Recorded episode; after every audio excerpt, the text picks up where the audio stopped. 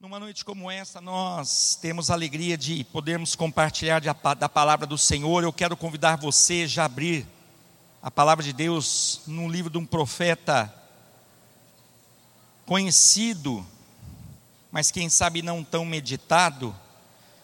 Ainda mais se você, se você veio na escola dominical, foi muito explorado a respeito dele. Profeta Naum, um dos profetas chamado de menores, não pela pela qualidade ou valor daquilo que ele escreveu, pelo contrário, mas pela quantidade de capítulos. Na um nós temos três capítulos. E eu pedi para você abrir, e eu quero ler uma passagem que está no verso 7.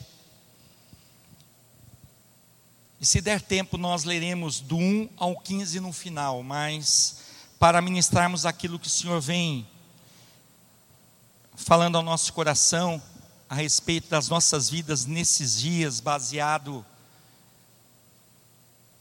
neste tempo, baseado neste livro, nesta palavra, ainda que nós não vamos ficar nele.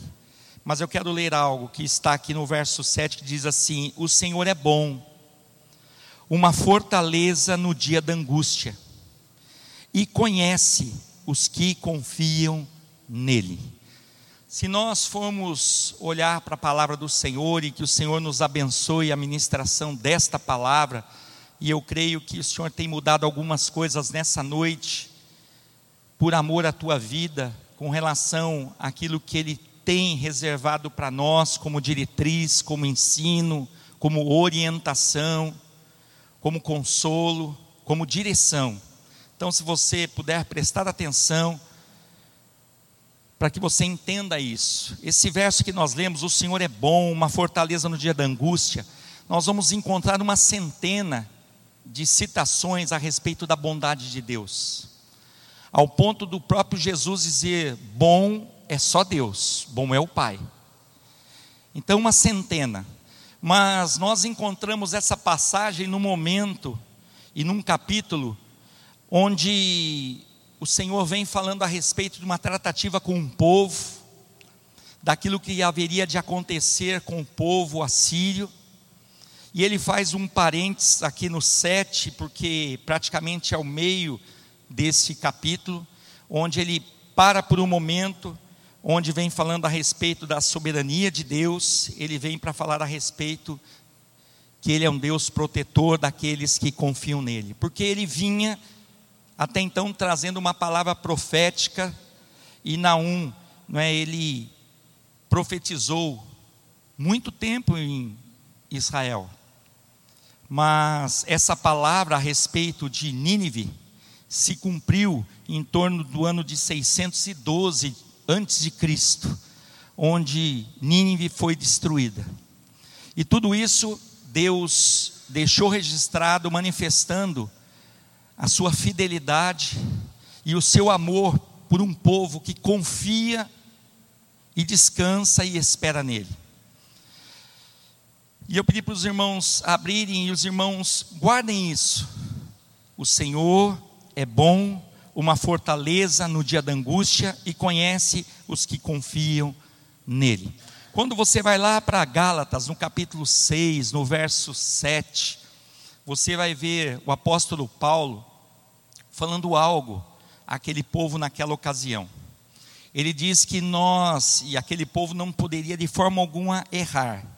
Deus não se deixa escarnecer, Deus não se deixa enganar, porque tudo que o homem semear, também colherá. E o Senhor me fez na madrugada de sexta para sábado, pensar a respeito disso, acordei de madrugada, e diante dos acontecimentos dos últimos dias, aonde muitos estão preocupados, e quem está alheio não deveria estar alheio aos acontecimentos que envolvem, não é, aparentemente, Estados Unidos, Israel, Oriente Médio, porque na verdade diz respeito a todos nós esse momento na história. Por que estou falando isso? Porque os historiadores, e se você acompanhar as notícias dos últimos dias a respeito da tentativa de invasão do, da embaixada em Bagdá, agora, passagem do ano. Se você vê a respeito do bombardeio de um drone ali no aeroporto de Bagdá, parece algo tão longínquo, a não ser com relação ao preço do combustível, que pode acontecer alguma alteração. Outros podem ficar mais aflitos, dizendo: Meu Deus, mas o que está acontecendo? Mas tudo isso diz respeito à história escrita por Deus.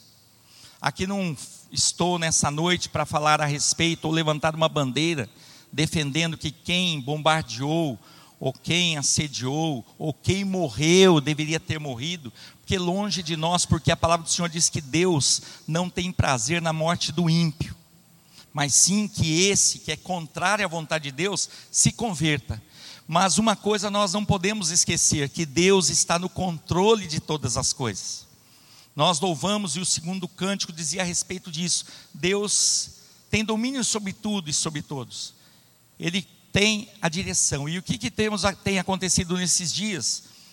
E nós temos acompanhado, eu não sei se você.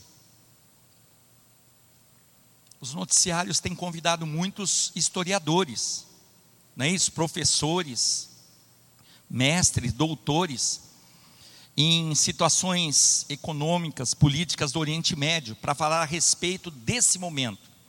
E todo diagnóstico diz respeito o seguinte: olha, não deveria ter acontecido, mas foi algo inevitável. Não, o homem precisa ser corrigido. Não, mas a nação não poderia ter agido dessa forma, porque na verdade, os historiadores, eles têm uma ideia, um viés de pensamento, que a história é escrita pelo homem.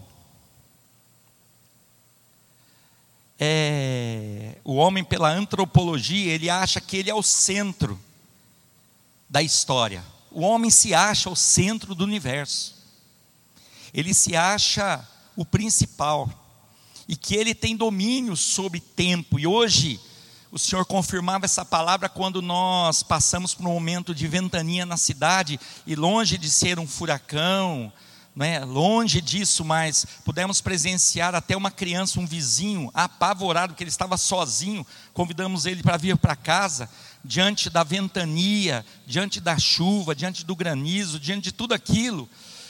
E ali você vê, não é, a água entrando por debaixo da porta, pelas frestas da janela, e você percebe que você não tem controle sobre isso. Mas muitas vezes precisa acontecer catástrofe para nós entendermos isso. Precisam acontecer momentos difíceis em nossas vidas para nós entendermos isso, que nós não temos controle sobre as coisas mas tem um que tem um controle sobre tudo e sobre todos. E é ele que escreve a história. Então os historiadores pensam que a história ela é efetuada por pessoas apenas. Isto, na verdade, é o inverso do que a palavra diz, do que a Bíblia diz. Segundo a Bíblia, é Deus que move a história. E isso que está acontecendo nesses dias é prova disso. A história, ela é teocêntrica. Quem está no controle, no centro, é o Senhor. Mas os homens pensam que é o que? Antropocêntrica. É o homem. Teo, Deus, cêntrica história. Então, Deus comanda a história. Mas o homem acha que não, que é o humano, que é o antropos que comanda. E por isso nós sofremos porque nós não temos controle sobre a nossa vida, nós não temos controle sobre nada, mas aqui não vem de forma alguma eu, nessa noite, e longe de mim, querer isentar o homem das responsabilidades, porque o homem influencia na história, mas quem dirige a história, escreve a história e determina a história, é Deus. E quem sabe você vem aqui nessa noite e tem se cansado, tem sofrido com relação à tua história.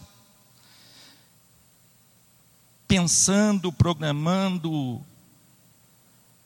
projetando, e tudo isso é bom, mas desde que você tenha esse entendimento, porque o apóstolo Paulo, quando chegou aos romanos, e os romanos estavam no momento, no ápice né, de conquistas, quando ele foi pregar o evangelho, ali na sua carta aos romanos, no capítulo 12, a partir do verso 1, ele diz: é, rogo-vos, pois, irmãos, que apresentei os vossos corpos como sacrifício vivo, santo e agradável a Deus. Esse é o vosso culto racional. Vocês querem fazer algo com entendimento, o entendimento de vocês? Então vocês vão cultuar a Deus com entendimento. Mas logo no verso 2 ele diz assim: Mas não vos conformeis com esse mundo, mas tenha os vossos sentidos, os vossos pensamentos transformados, para que vocês possam entender qual é a boa, perfeita e agradável vontade de Deus. Por que ele estava falando isso naquele momento e fala conosco isso hoje? Porque nós prestamos culto a Deus, nós chegamos no momento desse, nós reconhecemos que Ele é o Todo-Poderoso, nós louvamos, nós nos apresentamos diante dEle, mas saindo daqui, a maioria de nós quer tomar lugar, tomar a direção. E a nossa história, ela é escrita por Deus. E nós muitas vezes, querendo viver o contrário, nós nos cansamos. Nós nos desgastamos. E o Senhor tem para você um tempo de descanso. Não quer dizer que você não vai trabalhar, que você não vai estudar, que você não vai produzir, que você não vai servir. Mas você vai fazer e viver tudo isso na vontade do Senhor. Mas para isso nós precisamos crer. E por isso, quando nós olhamos para situações, eu não sei aqui quantos estão acompanhando essa situação geopolítica, não é? E olhando para esse acontecimento, nós podemos ver Deus de uma forma tão tremenda e maravilhosa nos nossos dias e nós vendo se cumprir aquilo que foi dito lá por Naum, seiscentos e poucos anos atrás, só para vocês terem uma ideia. Em 2017, antes, 2015, o Estado Islâmico, que é o ISIS, que são os terroristas, que são aqueles que têm se revoltado contra Israel, Estados Unidos, contra o capitalismo, o socialismo,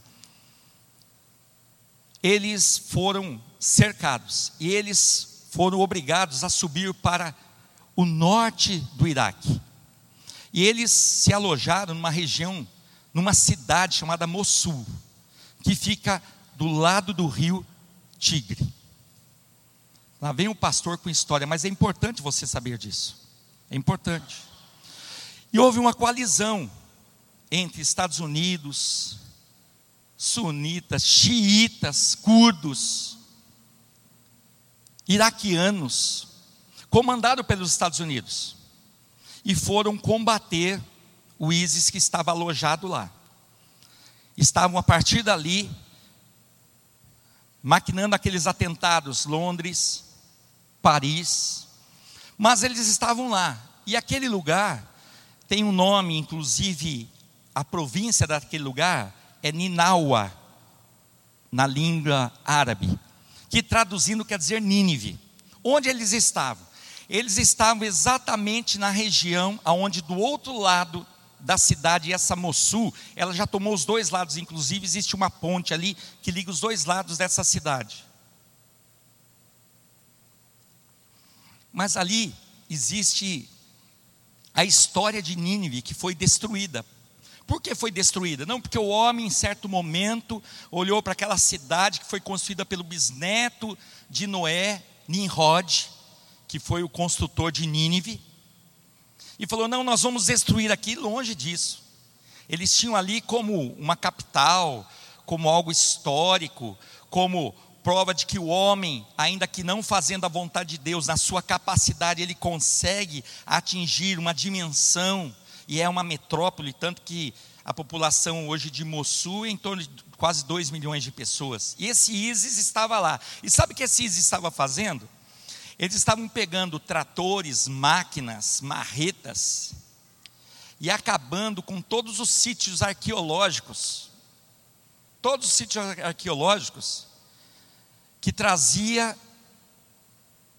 a ideia de Nínive. Com relação àquilo que foi tirado e levado para Nova York, para Londres, o Louvre tem alguma coisa, mas o Louvre é mais arte. Mas, sabe, esses, esses museus históricos, Existem algumas peças que foram removidas de lá muito tempo atrás. Mas ali há um sítio arqueológico, ou havia um sítio arqueológico. Esse ISIS, não é? Pegaram o trator e começaram a derrubar igrejas, altares, quebrar imagens, mas detonar tudo. O mundo ficou boca aberto, mas como?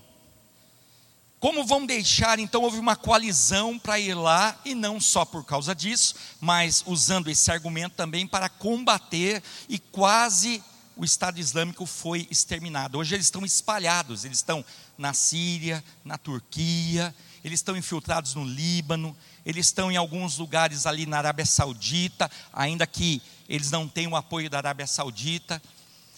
Mas sabe o que, que eles estavam fazendo ali, ainda que não sendo povo de Deus? Ainda não tendo entendimento de Deus? Cumprindo aquilo que Deus tinha dito na história que ia acontecer. Que Nínive ia ser o que? Dissipada.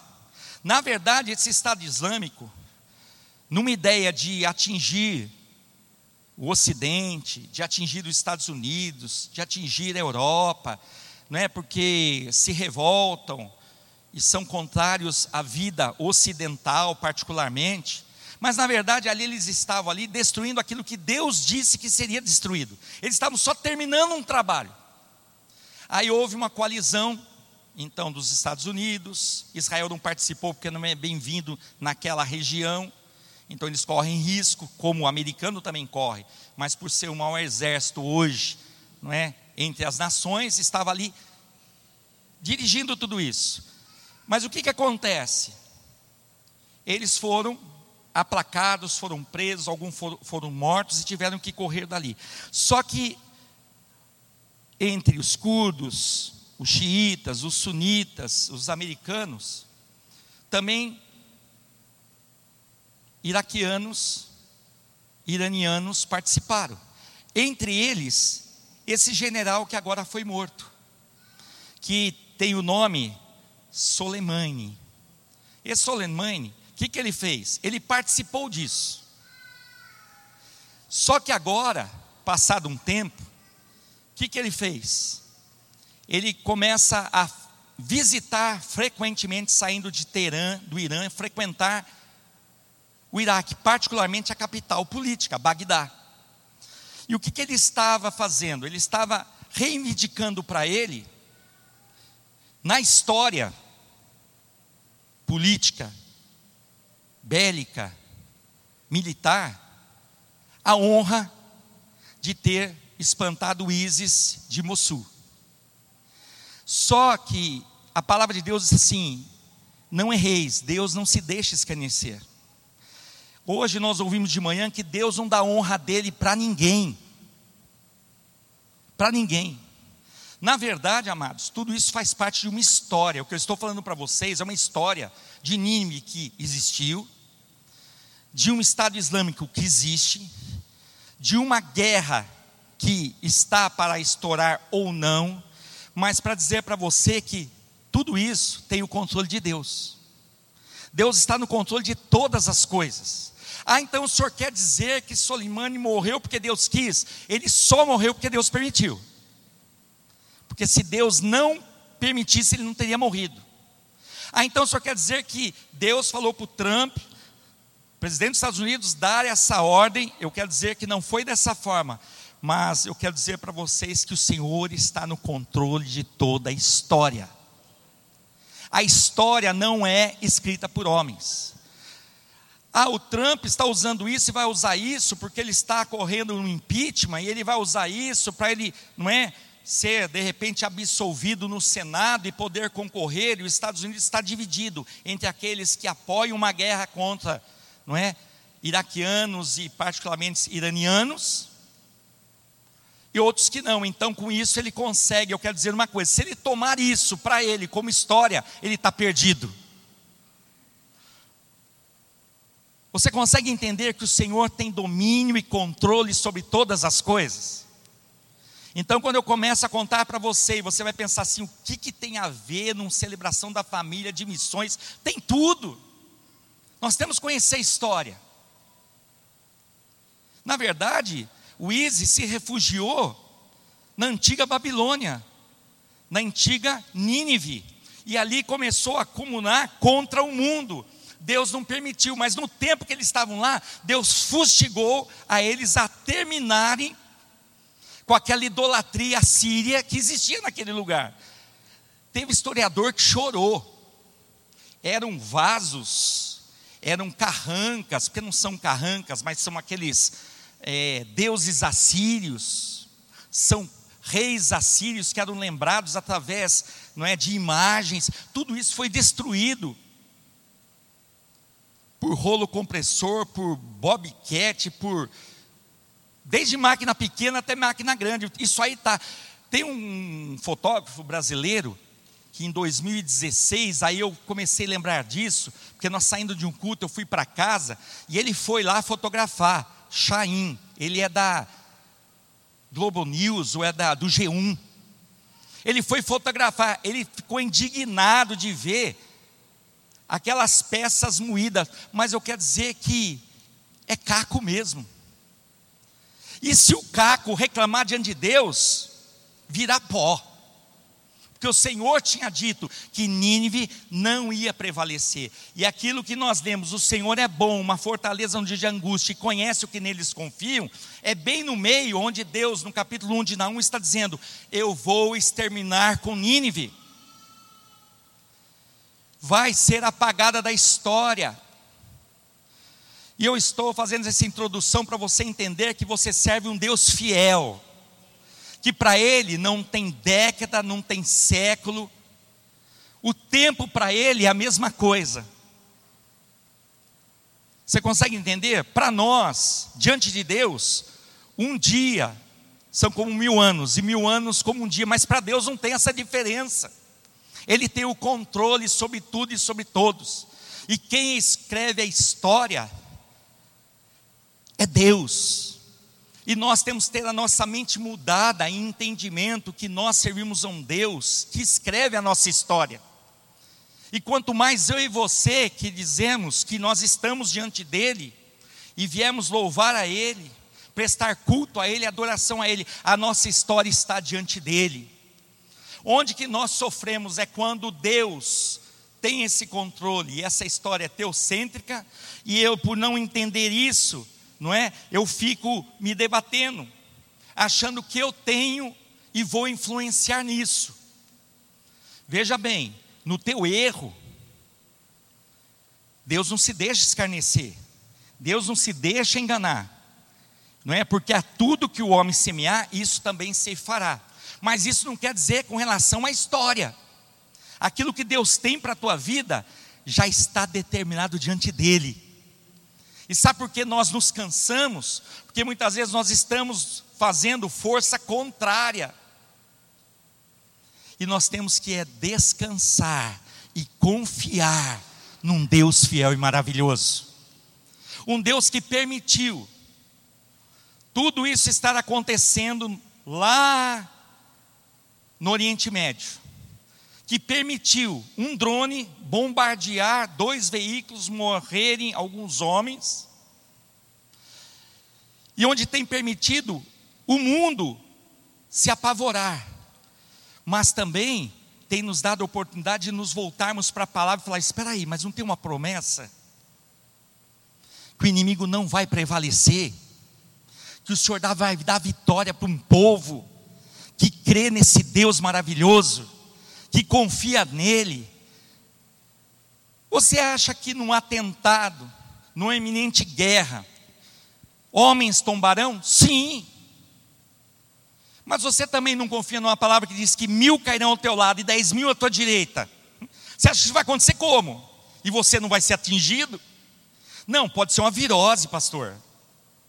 Pode ser um desarranjo, onde todo mundo é cometido, eu não, mas bomba, morte, amados, o nosso tempo está diante do Senhor. Nós temos que contar os nossos dias e aprender a louvar pelos nossos dias para atingirmos corações que agrade o nosso Deus. Então não vem aqui querer eu pregar contra uma política ou a favor, ou que o Trump fez o certo. O Trump nem sabe. Ele não tem nem ideia disso. Nem os seus conselheiros, que tem entre eles alguns protestantes, lembraram disso. Mas esse coronel, esse general, que é major general, ele não ia tomar essa honra de forma alguma. E o que, que ele estava fazendo? Ele estava disseminando no meio dos iraquianos que, na verdade, quem cercou, coagiu, exterminou o ISIS em Mossul foi ele. E ele estava fortalecendo um exército dele que ia tomar lugar desse ISIS. Isso já foi desbaratado. Até quem não sabia disso, de repente, como você está sabendo agora. Deus não se deixa escarnecer. Deus tem o controle da história, meu irmão. Você sabe o que é isso? É o controle da história. Eu não estou falando, não é, de conto de carochinha. Eu estou falando que o Senhor, Ele tem conhecimento da tua vida quando você ainda era informe no ventre da tua mãe. Os seus dias, os teus dias, os meus dias estão diante do Senhor. Ele tem o melhor para nós, mas para isso nós precisamos crer nesse Deus, confiar nesse Deus. Isso que eu estou falando para vocês. Vai lá e consulta. Já falei, ó, Cláudio Chaim, um fotógrafo. Já falei, olha, Mossul, é norte do Iraque. Iraque tem 18 províncias, uma delas de nome árabe, e traduzida é Nínive. Isso não vai permanecer. Isso não vai prevalecer, porque na história, o dono da história diz que aqueles que se levantaram contra o povo dele seriam exterminados. Sabe o que é gozado? Quando alguém chega aqui e fala assim: ó, o Senhor disse que ia preparar uma mesa, e prepara uma mesa aqui, diante dos nossos inimigos. O que, que você imagina? Ah, não, isso é palavra, não, é espiritual, não é físico. Lógico que não é físico. Mas o Senhor diz: diante de uma luta, diante de uma perseguição, diante de um momento terrível, diante de uma guerra, é nesse momento que o Senhor vai te poupar. É nesse momento que o Senhor vai te livrar. É nesse momento que você vai falar assim, verdadeiramente, Deus está com a sua destra estendida sobre a minha vida. Porque até que isso não aconteça, você fala assim: não, eu mereço, eu sei, eu conheço, eu posso, e nós não conhecemos nada. Deus tem o controle de todas as coisas. Agora, se isso é uma história política, onde eu entro? Ele é o dono da nossa vida. É Ele que escreve a nossa história. É Ele que quer dirigir os nossos passos. É Ele que nos guarda, é Ele que nos livra. Você pensa que você chegou aqui como? Você pensa que quem livrou essa cidade hoje de um algo pior?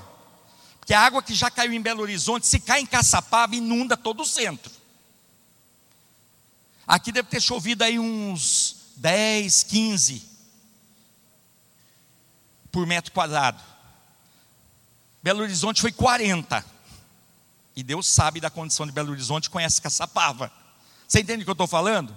Caiu uma chuva, já começaram a preocupar, será que vai ter culto? Porque nós dependemos de energia, nós somos muito limitados, basta uma chuva. Duas árvores tombaram aqui, o nosso acesso pela Estrada Velha de, de Taubaté acabou, não chega mais no centro. Isso é o homem, mas nós servimos um Deus fiel, todo-poderoso, soberano. Você consegue entender isso? Quem sabe a partir desse culto você vai continuar crendo na mesma porção, mas pode ser que você lembre dessa história de Mossul, dessa província Nínive que é atual no Iraque. Você possa lembrar, né, Soleimani, desse coronel que foi morto. Segundo Trump, ele era um homem mau. Não importa. Eu sei que a história está no controle de Deus. Não foi Trump, não foi uma coalizão, é a mão do Senhor. E para nós entendermos, quando cremos em Deus, quando confiamos em Deus, a palavra diz assim: no mundo tereis aflições. Entende o quê? Então nós podemos sofrer menos. E o Senhor nos trouxe nessa noite para falar isso para nós é um novo tempo no nosso calendário, que também é um calendário não é, que diante do Senhor, esse calendário não existe, esse é um calendário humano. E eu muitas vezes quero me pautar nesse calendário. Quem sabe ano passado eu não fiz nada para Deus e falei assim: esse ano eu vou. E hoje é o dia 5, vai para o dia 6, eu não fiz nada ainda. E eu vou continuar errando e pecando, mas Deus tem uma grande providência, entrou Jesus. Eu posso me arrepender. E o sangue derramado na cruz me redime de todo erro, de todo pecado. Eu continuo errando, mas eu tenho que despertar e entender uma coisa: o tempo está voando, o tempo está urgindo, e eu preciso ter uma mudança. Que mudança? A mesma que os romanos ouviram de Paulo: não vos conformeis com esse mundo, mas transformai-vos pelo vosso entendimento. Nós nem sabemos se esse mundo que nós conhecemos se estourar numa terceira guerra mundial, porque não vai ser como foi a segunda.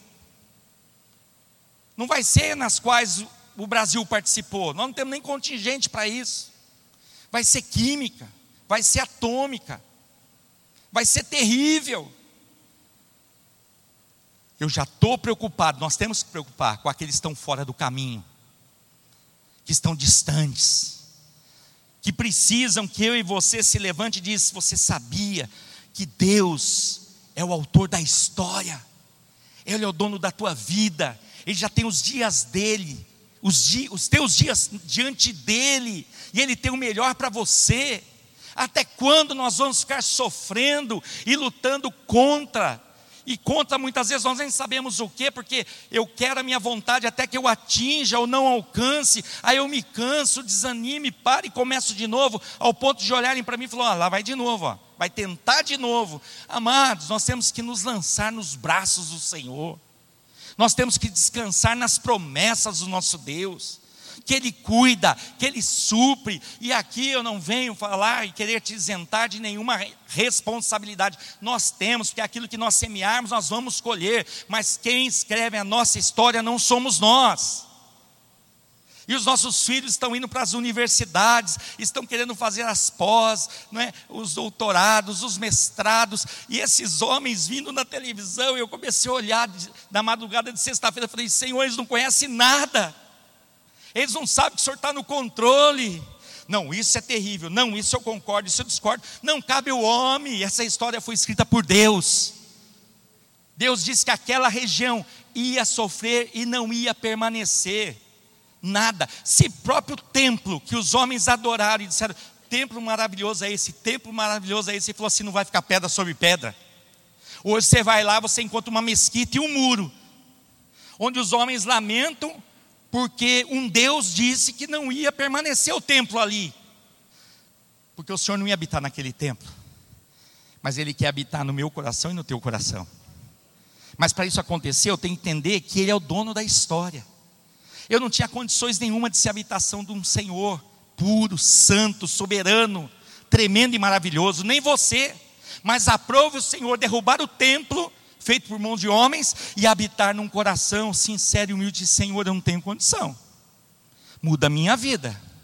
O Senhor diz: Eu quero mudar a tua vida e escrever a tua história, porque Ele é o Deus que governa e rege todas as coisas. Você consegue entender isso? Mas no nosso meio existe confusão. Então nós precisamos ter fé para isso. E se você for para Hebreus, no capítulo 11, você vai ver, não é, o que o escritor deixou aos hebreus.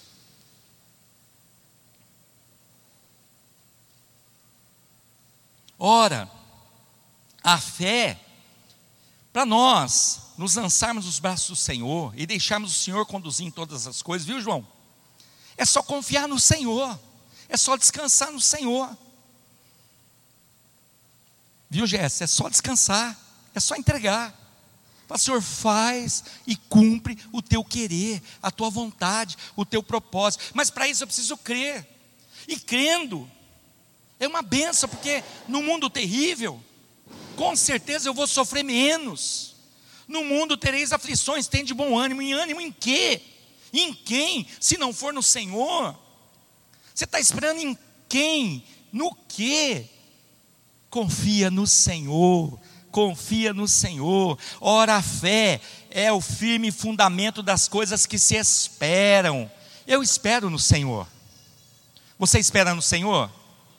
Isso é fé. E por que nós temos nos cansado? É porque nós esperamos até um horário, até um momento, até um dia ou algo que eu determino. Não. É o firme, é firme fundamento das coisas que se esperam e a prova das coisas que se não vêm. Não, pastor, mas eu tenho que ver, porque senão não. Foi nos pregado aqui a respeito de Tomé, foi hoje? Foi falado de Tomé.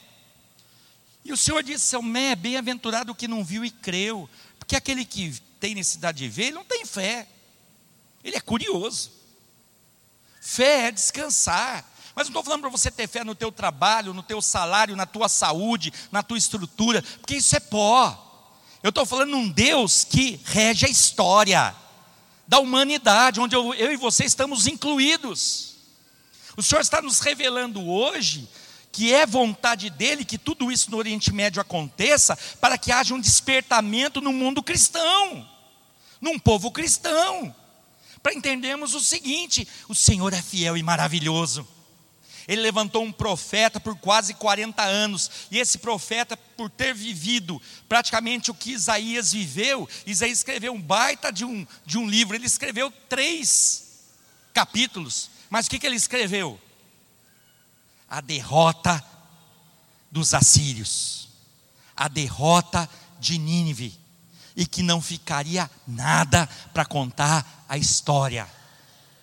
O que tinha até 2016 foi destruído. Ah, porque aquele povo terrível afrontou a humanidade, a ONU deveria fazer alguma coisa, ali era um sítio arqueológico grande valia para a humanidade, para quê? para trazer em memória que um homem se levantou e quis se colocar como Deus, quis ser igual a Deus, ainda que sendo um bisneto de um homem que andou com Deus, que é Nimrod, e levantou altares e pós-ídolos, e cavou nas paredes né, da, ali das, das rochas, igrejas, para adorar a quem? A Deus Israel não é, a Jesus Cristo não é. Hoje não tem mais. Agora os homens estão cercando lá o que tinha. Ó, tá vendo aqui? Aqui tinha isso, tinha aquilo, tinha aquilo fotografado. Agora não tem mais nada. Não, esse ISIS, esse Estado Islâmico é terrível. Terrível é o nosso Deus. E poderoso, e tremendo, e maravilhoso. É o mesmo que dirige a tua vida e conduz a tua vida. E quem sabe você e eu temos nos cansado, porque nós temos resistido e não temos crido. No verso 6 diz o seguinte: ora, sem fé é impossível agradar-lhe, porque é necessário que aquele que se aproxima de Deus creia que ele existe e que é o que? Galardoador dos que o buscam. O que nós temos mais visto nesses dias, homens sendo induzidos a buscar Deus por causa de coisas. Hoje nós ouvimos em João: guarde os meus mandamentos, guarde os meus mandamentos, vive os meus mandamentos. Se você me ama, guarde os meus mandamentos. Nós temos visto no nosso meio uma apostasia, homens induzindo homens a falar o seguinte: não espere em Deus, não, vai à luta, sabe por quê? Você pode, você foi apoderado, esse revestimento que veio sobre a tua vida é para você conquistar, é para você vencer nesse mundo, para as pessoas olharem, num mundo terrível que jaz no maligno, é mentira. Isso é apostasia, estão se afastando de Deus. A apostasia vem do nome grego o quê? Apostasis. Se afastar, negar, renegar, deixar. E apostasia em hebraico quer dizer rebelião eu me rebelo. Não, eu posso, eu faço, eu mereço. E Deus disse: tudo que pedires em meu nome, eu darei. E nós ouvimos hoje tudo que pedires com relação à unção e autoridade para pregarmos o Evangelho, para falarmos do amor de Deus, não é para as coisas dessa terra. O Senhor vem, te unge, te dá poder para você ser um arquimilionário e como dissemos né, na semana passada, perguntarem para você: o que, que o homem precisa para ser feliz? Ah, ele precisa de mais um pouco. É sempre assim. É mentira, ele precisa do Senhor. Se ele tem o Senhor, ele tem tudo. Ele pode estar num barraco, ele pode estar comendo um pão amanhecido, mas ele é feliz porque ele tem o Senhor. E se ele estiver num palácio e tiver tudo e não tiver o Senhor, ele não tem nada. O Deus Todo-Poderoso é aquele que rege a nossa história e Ele é garloador, é Ele que nos dá essa apostasia, esse abandono do Evangelho, essa negação, esse estar longe, estar distante, esta rebelião tem que acabar no nosso entendimento. O Senhor é aquele que dirige tudo e todos, Ele muda tudo para cumprir a vontade dEle.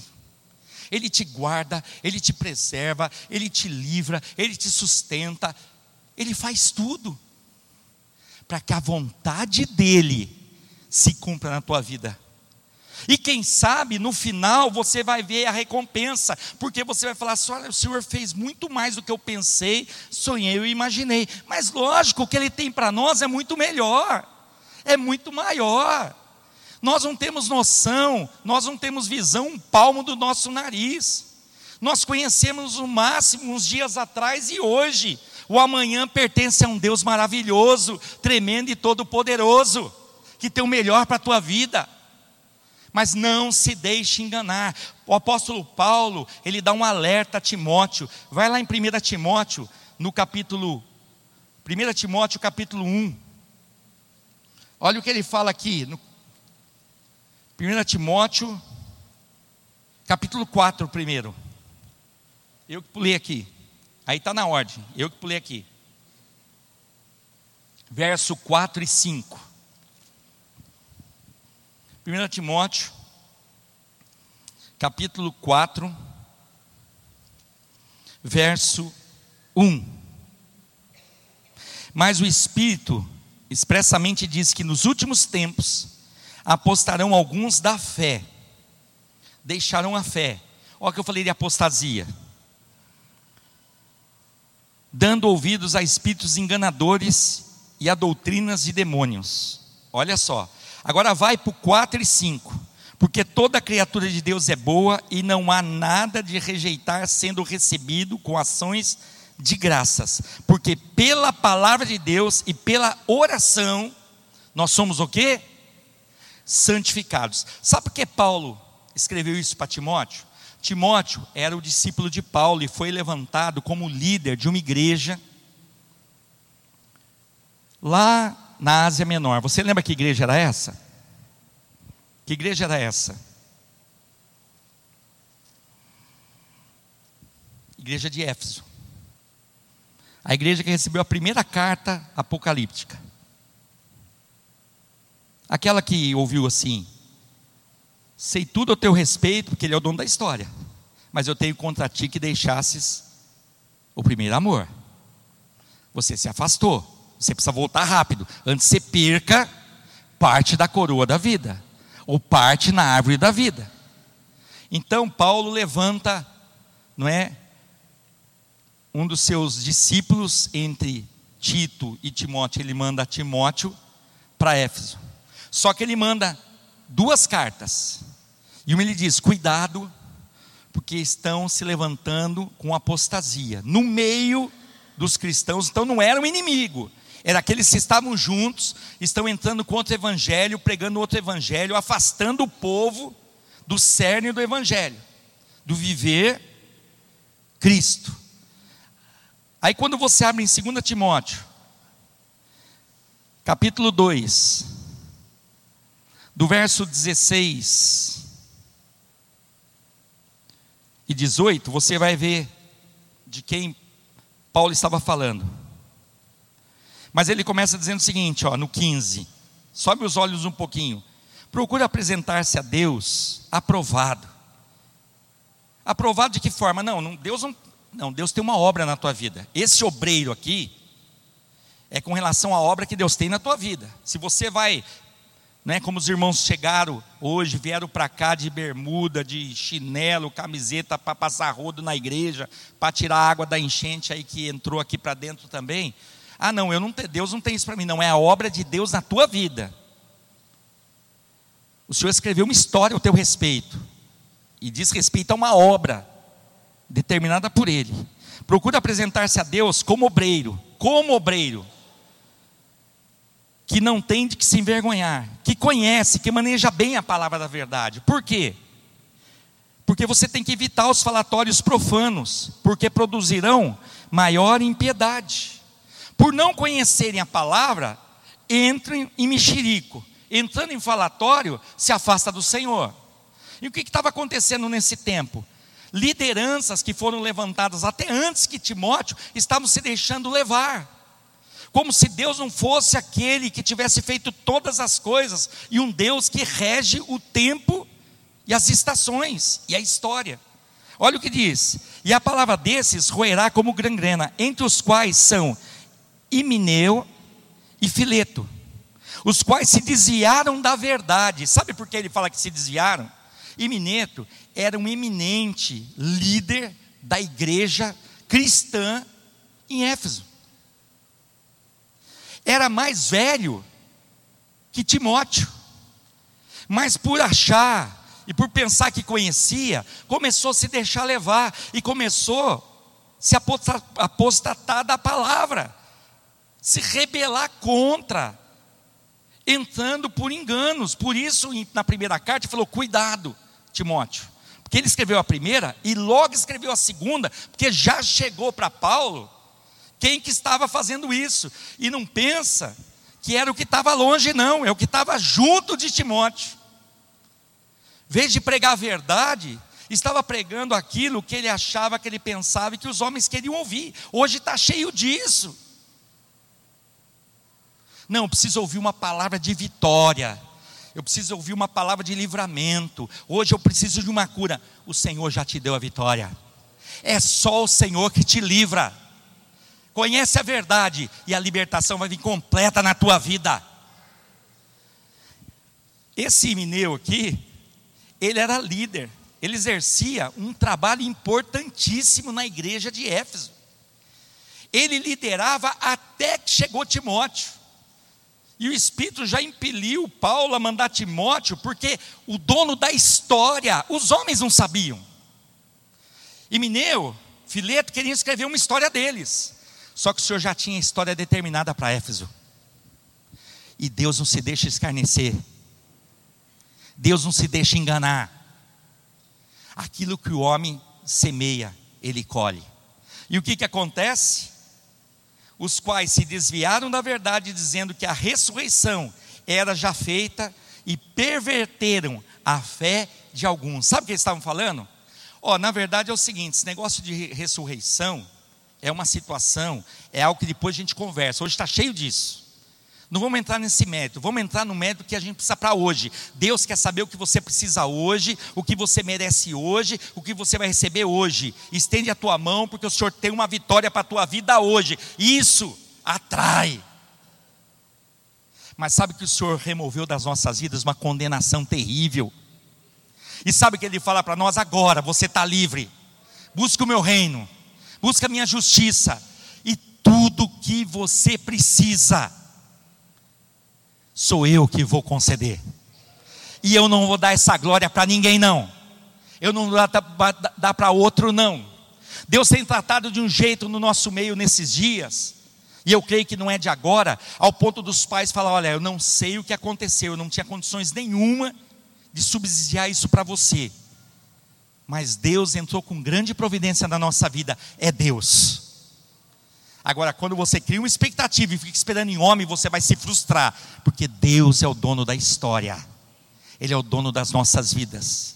Deixa de ficar escrevendo uma, uma, uma história antropófica da tua vida, onde o centro é o homem. Começa e deixa Deus se tornar o centro da tua história. Quando olharem para você, o que aconteceu foi Deus. Quem fez foi Deus. Quem moveu foi Deus. Quem agiu foi Deus. Você não fez nada? Não, eu só errava. Mas no momento que eu me humilhei, Deus veio e completou a obra. Deus veio e completou essa obra. Pastor, amanhã eu não vou fazer nada. Você vai, mas você vai consagrar o teu trabalho ao Senhor você vai consagrar os seus estudos ao Senhor, você vai consagrar o teu lar ao Senhor, você vai consagrar tudo ao Senhor. O que você recebeu do Senhor, você vai consagrar. Nós consagramos aqui uma criança. Quem deu essa criança? Não, foi o Senhor.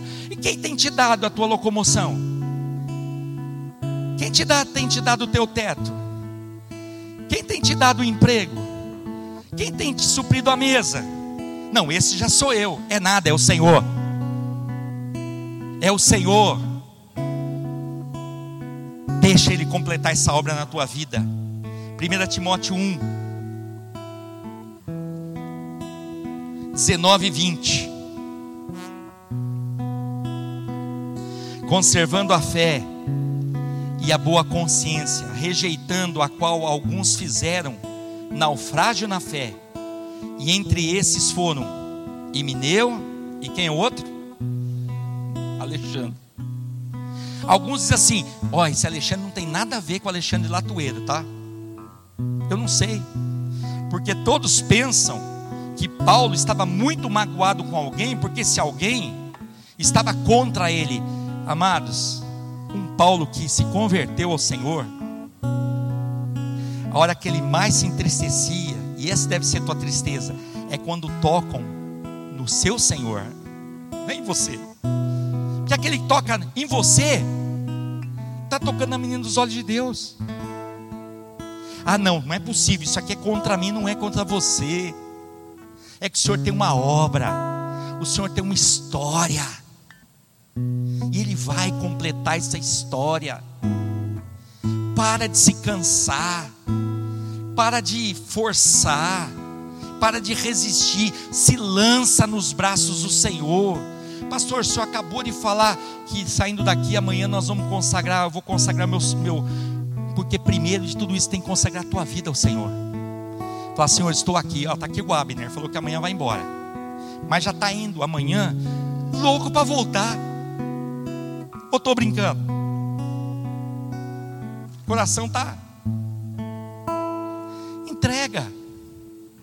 Olha os irmãos aqui do Catar, não sabe quanto tempo tem lá ainda. Tem uma previsão de contrato. Entrega. Falei para eles, vocês não sabem se vocês vão vir para cá? Entrega. Confia. Ah, pastor, só tem para eles, tem para todos nós. Que os nossos dias estão diante do Senhor, um Deus que rege tudo e governa sobre todos. Sabe o que é isso?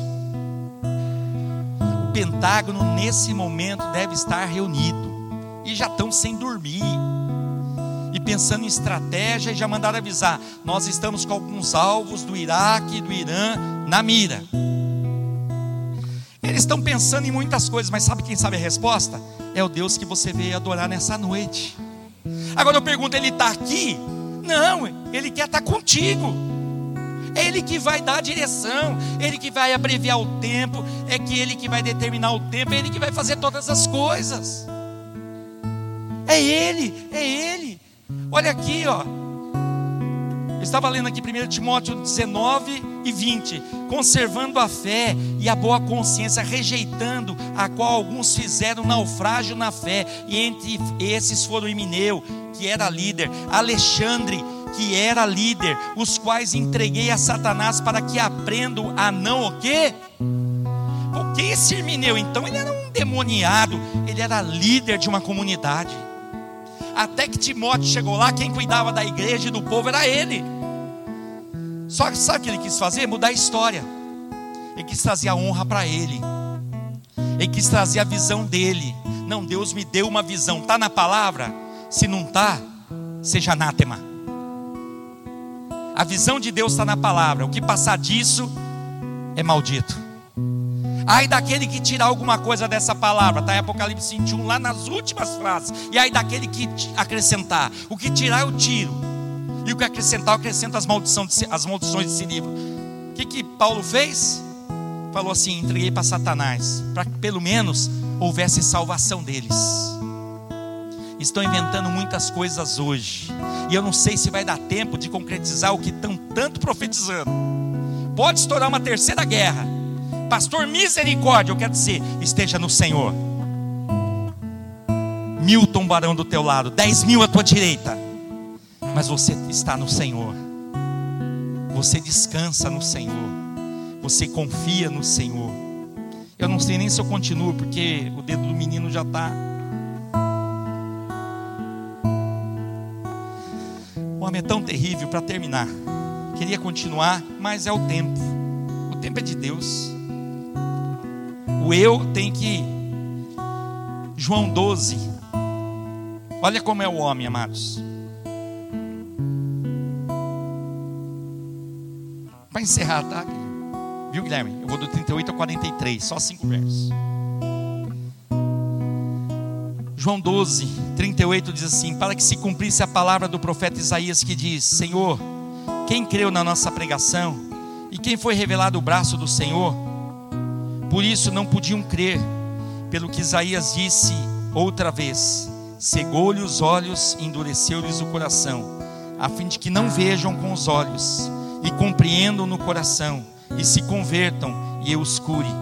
Isaías disse isso quando viu a sua glória e falou dele. E no 42 diz: E apesar de tudo, até muitos dos principais creram nele, mas não o confessaram, mas não o confessavam, por causa de quem? Dos fariseus, para não serem expulsos da sinagoga, porque amavam mais a glória dos homens do que a glória de Deus. que ia acontecer em Éfeso, depois esse tempo não aconteceu, porque Paulo, usado por Deus, conhecia essa parte. Um desses principais que até chegaram a crer nele, mas não o reconheceram, nós sabemos quem foi. Nicodemos foi um deles. Procurou o Senhor de noite, escondidinho. Eu sei que tu és o Cristo. E falou assim: Puxa, você é um dos principais da sinagoga. Mas sabe o que acontece depois? Ele prefere honrar mais os homens do que dar a glória a Deus. E a palavra do Senhor diz em Romanos que é dele, por ele e para ele todas as coisas. E quem é a glória?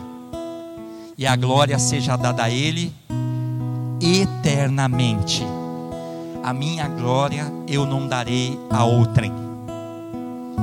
O que é do Senhor é do Senhor. E sabe o que é do Senhor? A tua vida. Coloque-se em pé no teu lugar. A tua casa é do Senhor, o teu salário é do Senhor, o teu serviço é do Senhor, o teu estudo é do Senhor, a tua família é do Senhor. Agora, filho meu, dá-me o teu coração. A vida é tua. Você vai dar essa glória para quem? Eu quero nessa noite encerrar orando, pedindo ao Senhor, Senhor, esquadrinha, sonda. Se houver algum pensamento mal, remove. Mas toma a nossa história, escreve a nossa história. Quem sabe você não quer essa oração. É só você não ser assim seja. Quando você sela com amém, por isso você não pode falar amém para qualquer coisa. Ó, tem uma palavra nova para você. A palavra ela se renova, mas ela é verdade. Você só fala amém para aquilo que você concorda. É nisso que nós somos livres. O Senhor tem o melhor para a tua vida. O Senhor quer escrever a sua história mas a tua história e a minha é teocêntrica. É Deus no centro, não é o homem, o humano no centro. Feche os teus olhos, Senhor. Eu quero te louvar por essa noite. E eu quero, Senhor, porque o Senhor tem movido o meu coração para isso. E não aqui nenhuma heresia eu quero consagrar a minha vida e dizer que o Senhor é aquele que escreve a minha história e os meus dias. Eu reconheço e me humilho, Senhor. Que diante daquilo que eu tenho resistido e lutado, eu tenho me cansado, eu tenho me enfermado, ao ponto de ver muitos tomando esse caminho, se afastarem de ti. como aconteceu com Emineu, Fileto, como aconteceu com Alexandre, como aconteceu com Demas, como aconteceu com muitos, Senhor, com Judas. Mas numa noite como essa, Deus, eu quero consagrar a minha vida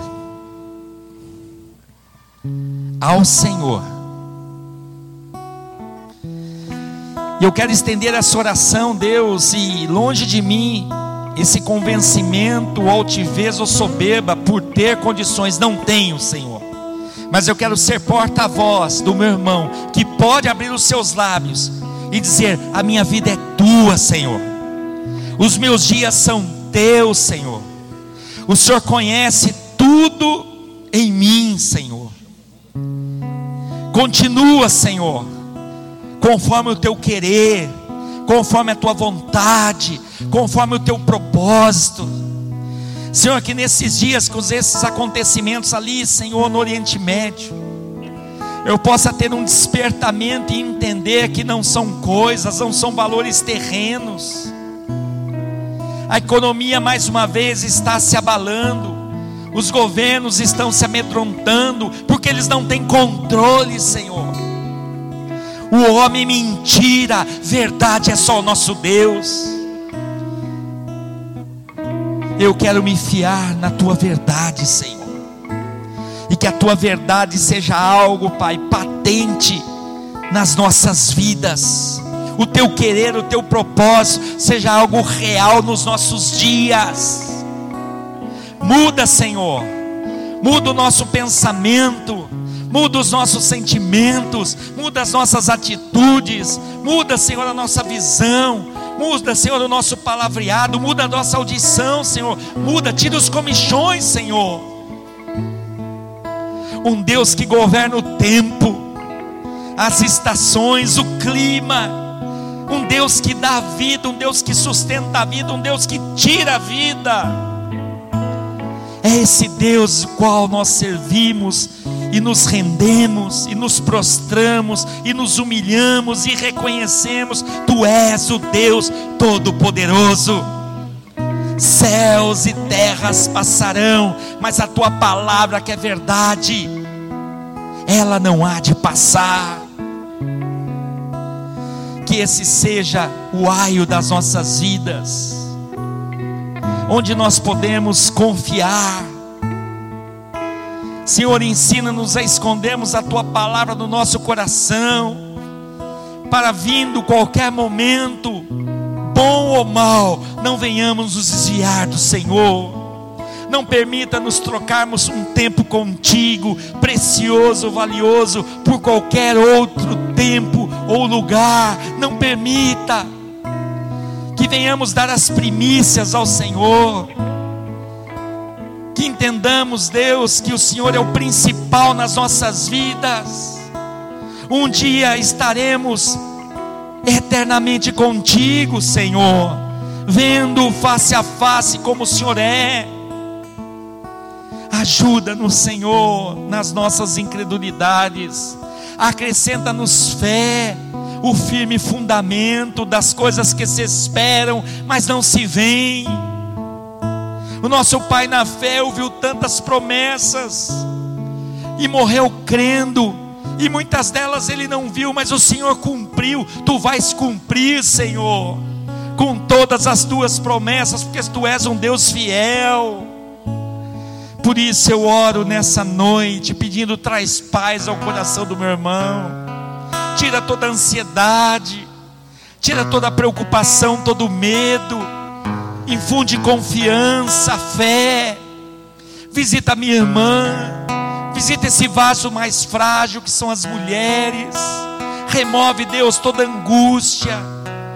Remove, Senhor, toda angústia. Remove, Senhor, todo medo toda tristeza, Senhor, e acrescenta fé, Senhor.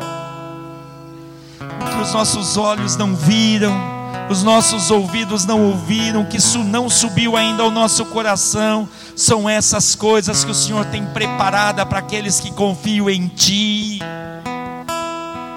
Nínive foi sucumbida, Mas não sem antes o Senhor enviar profetas àquele lugar como Jonas. Já uma cidade grande naquela ocasião, três dias pregando arrependimento. Arrependeram-se naquele momento, colocaram sacos de cinza de humilhação, até os animais ali, até os animais ali foram incluídos nessa humilhação. Mas passando um tempo, voltaram da mesma forma e tu levantas na um dizendo: não vai ficar, não vai prevalecer, não vão suportar. Mas Deus é bom, e os que confiam no Senhor permanecerão, serão poupados. Senhor, poupa as nossas vidas tempos difíceis, numa humanidade difícil, num sistema terrível, onde a própria igreja cristã está deixando a palavra e correndo atrás dos sinais, deixando o governo e a vontade e correndo atrás das coisas. Traz-nos, Deus, a posição de origem. Ajuda-nos, Senhor na nossa fraqueza. Eu oro nessa noite na certeza que a nossa história continua sendo escrita por um Deus fiel, um Deus maravilhoso. Eu oro na certeza dessa bênção. Nós oramos em nome de Jesus.